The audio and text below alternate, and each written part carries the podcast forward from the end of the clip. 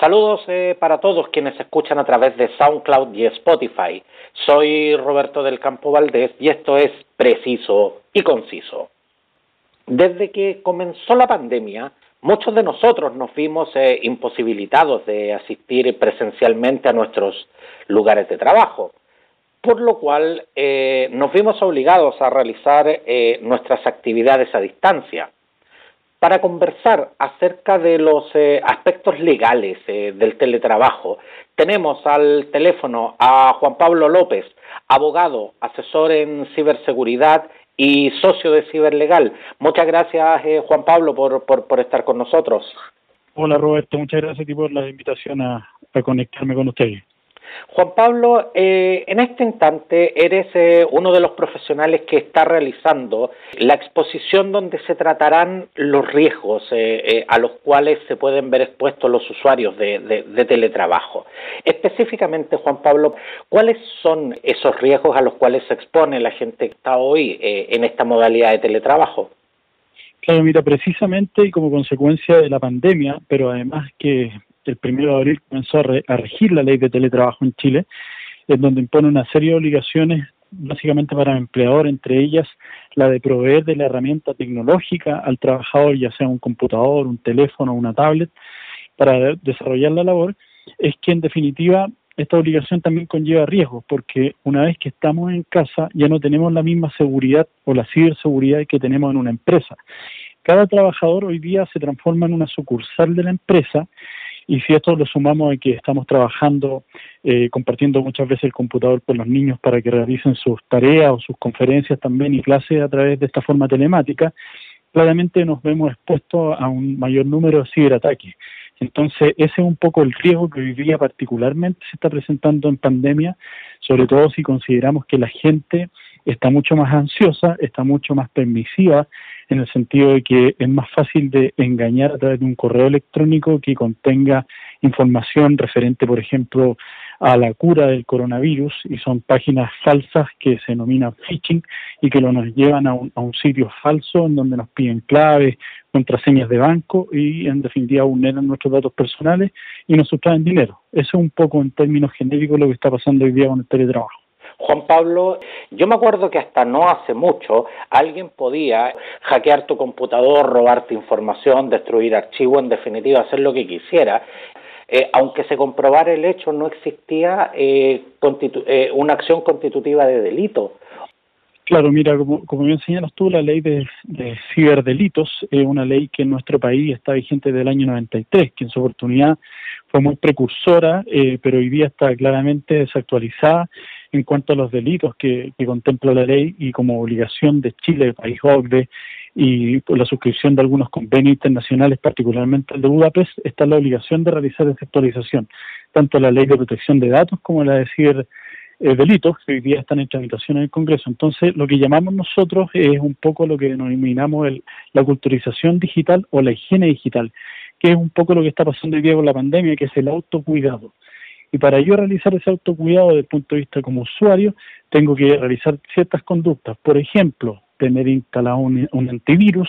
actualizarlo permanentemente y en lo posible todos los días hacer correr, como se denomina en términos de seguridad, el antivirus en mi computador para mantenerme actualizado y protegido de las amenazas. Parchar mi sistema operativo, que es algo fundamental porque los parches en un software son precisamente esas ventanas que quedan como consecuencia de la creación de un software por donde precisamente ingresan estos eh, hackers o ciberdelincuentes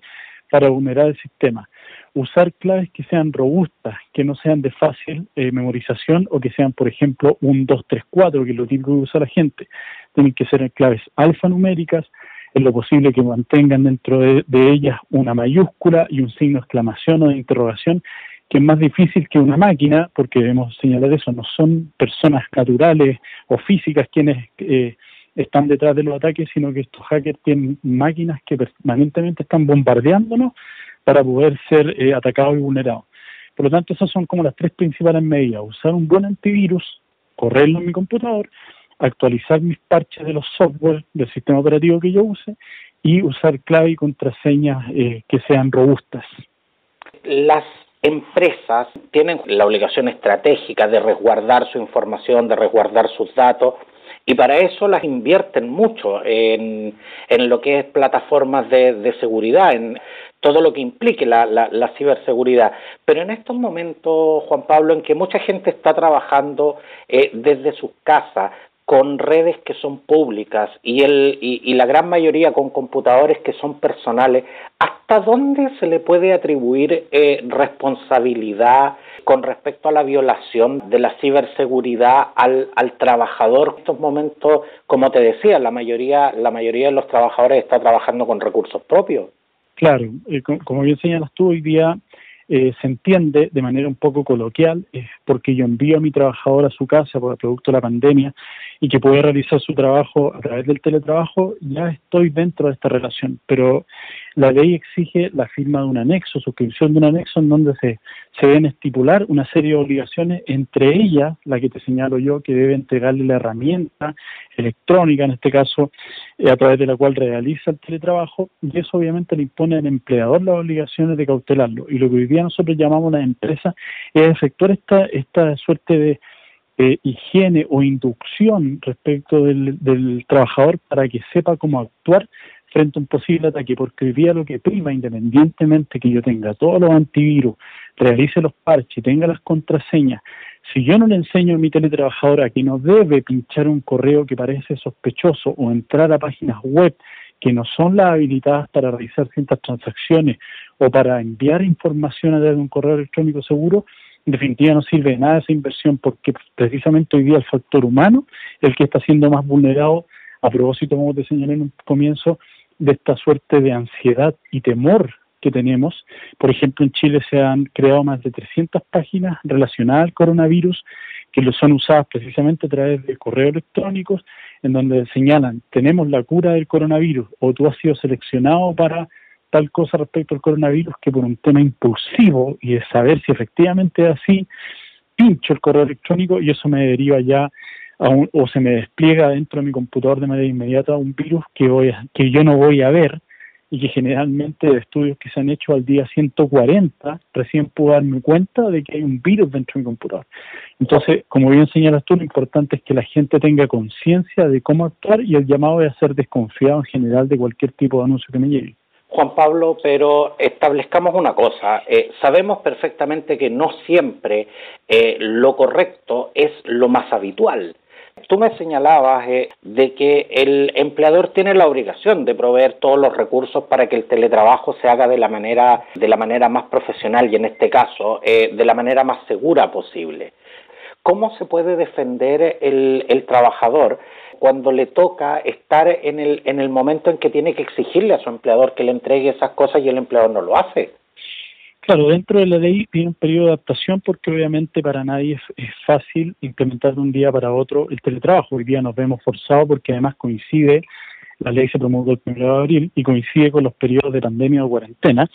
la ley de teletrabajo, pero me da un plazo de 90 días que expiran el 30 de junio para que el, trabaja, el empleador ponga en marcha toda esta, esta actualización respecto a los contratos, de la, de la herramienta, la mantención. Dentro de lo que señalas tú, también conlleva que si bien no voy a pagar, por ejemplo, movilización, sí debo pagar colación, sí debo pagar el ítem internet, el ítem telefonía, porque son gastos necesarios para producir en este caso el teletrabajo. Por lo tanto, lo que podría hacer, y esto va a ser fiscalizable, o sea, la Dirección del Trabajo va a realizar fiscalización en la empresa sin perjuicio de que aquel trabajador que se vea vulnerado puede hacer una denuncia en la Dirección del Trabajo, que incluso de manera anónima, para que procedan a fiscalizar a la empresa en cuanto al cumplimiento de estas obligaciones que se le imponen al empleador. No porque yo tenga un, computador personal eh, de mi uso, eh, tengo que usarlo para trabajar. Es el empleador el que no me lo tiene que entregar con las debidas medidas de resguardo y protección para realizar correctamente el teletrabajo. Eso es efectivo y eso va a ser fiscalizado según ha expresado la Dirección del Trabajo a través de un dictamen que efectuó precisamente para determinar los alcances de la ley de teletrabajo. Ahora, eh, Juan Pablo, hay un aspecto que a mí en lo personal me, me, me preocupa mucho. Ahora que estamos trabajando desde nuestras casas,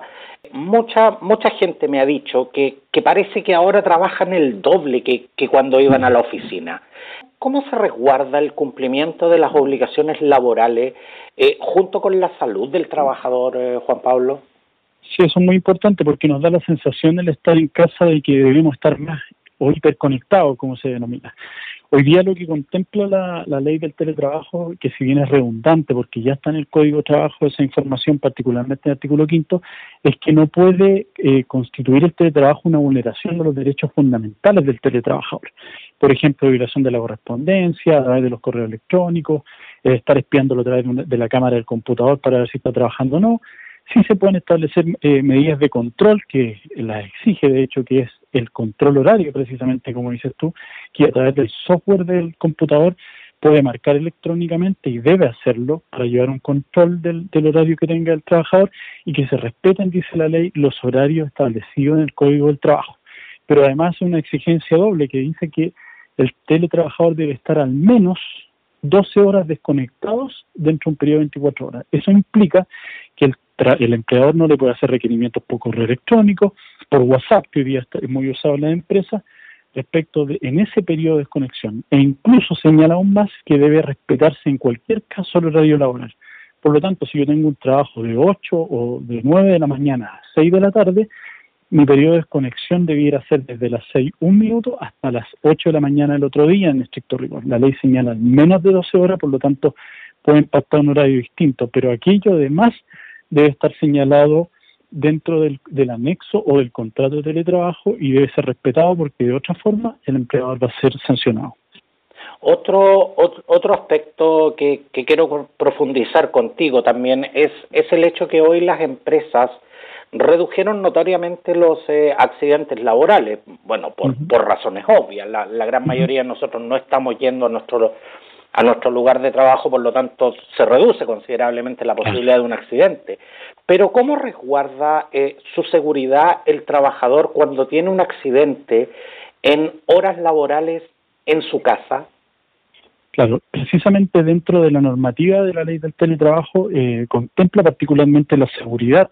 en el teletrabajo y se establece la dictación de un reglamento que va a ser a través del organismo respectivo y además fiscalizado por la Dirección del Trabajo y van a ser medidas que se deben implementar. Incluso el empleador las debe implementar en el hogar del teletrabajador o en un lugar distinto que señale el teletrabajador. Para llevarlo a efecto y debe establecerse en el reglamento de higiene y seguridad, se le debe hacer una inducción respecto de estas medidas de seguridad que pueden ser, por ejemplo, hoy día, como señalaste tú, no estar 10 horas sentado, tengo que tener un periodo de descanso, pararme, almorzar, el escritorio como lo uso, el escritorio limpio que se denomina, eh, la forma en que me siento, la postura, todo eso son medidas para evitar efectivamente lesiones o accidentes dentro del teletrabajo y que van a ser también fiscalizadas y deben ser parte de la obligación del empleador frente al trabajador. Por lo tanto, si tiene un accidente derivado o dentro de la jornada laboral, claramente va a ser constitutivo un accidente laboral y va a estar protegido en este caso el teletrabajador. Juan Pablo López, abogado, asesor en ciberseguridad y socio eh, de Ciberlegal. Quiero, quiero de verdad darte las gracias por, eh, por ayudarnos a entender eh, esto, estos elementos laborales a los cuales nos estamos acostumbrando. Pero antes que te, que te retires, Juan Pablo, quiero hacerte una, una pregunta que, que, hace muchos días también me, me viene dando vuelta. Desde el punto de vista legal, ¿existe protección para las consecuencias que, que, puede, que se pueden generar derivadas de lo que ha sido el, el, el, teletrabajo, las consecuencias físicas y sobre todo la, las consecuencias para la salud mental que, que, que, ha tenido la gente en este último tiempo. Claro, bueno, hoy día eh, nosotros hemos participado en varios encuentros y seminarios en donde precisamente, y también he tenido la oportunidad de, de interactuar eh, con psicólogas laborales y psiquiatras en este aspecto, que obviamente hoy día no podemos decir que precisamente estamos teletrabajando. Hoy día podríamos decir que estamos tratando de sobrevivir. Entonces, obviamente, la ansiedad, el cansancio, el, sobre todo el tema del daño psicológico que nos produce estar encerrados, no es atribuible en cierta medida al teletrabajo, sino que es producto de toda la situación que estamos generando. Por lo tanto, hoy día el llamado es, en cierta medida, a, ser más empático, a relajar un poco el nivel de exigencia que nos ponemos a diario, porque hoy día que efectivamente la energía no están para poder rendir como lo haríamos en un periodo normal, con los niños en la casa, con la presión del trabajo, con las noticias, con los fallecimientos que ocurren como consecuencia del coronavirus. Ya todos tenemos algún conocido que puede estar infectado y pasando un mal momento. Entonces, esa serie de consecuencias llevan a, a no poder evaluar hoy día el teletrabajo. Pero efectivamente una de las grandes razones que se señalan de, en materia de salud pública es, el apoyo que va a tener que llevar a cabo el gobierno respecto a la salud mental de la gente que se va a ver muy perjudicada como consecuencia de esta pandemia. No, no solamente en ámbito económico, que es muy importante, pero el mayor daño va a ser desde el punto de vista de la salud mental, como bien señalas tú.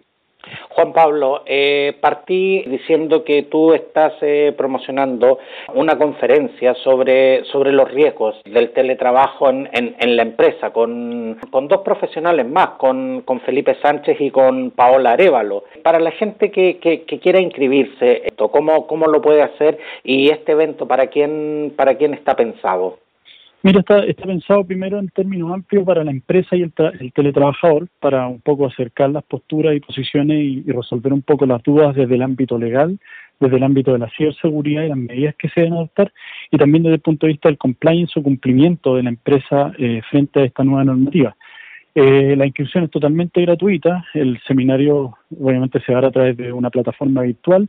miércoles, mañana miércoles 10 de, junio a las 12 horas, y lo que puedo hacer yo es compartirte el mail de, perdón, el link de inscripción para que puedan efectuar la inscripción, como te digo, que es de manera gratuita y les llegue un recordatorio y un acceso el día de mañana para que puedan participar en él. Así que te agradezco la mención y, y están todos obviamente cordialmente invitados a poder participar, pueden compartir porque es una plataforma que, que mantiene al menos 600 usuarios en línea, por lo tanto no hay ningún problema con, que compartan y, inviten a, quieren, a quienes quieran participar. En estos momentos está generando muchas consultas, muchas dudas, eh, muchas más que las que yo puedo hacerte en este instante, por lo tanto me parece, me parece tremendamente interesante. Voy a repetir, eh, la exposición se llama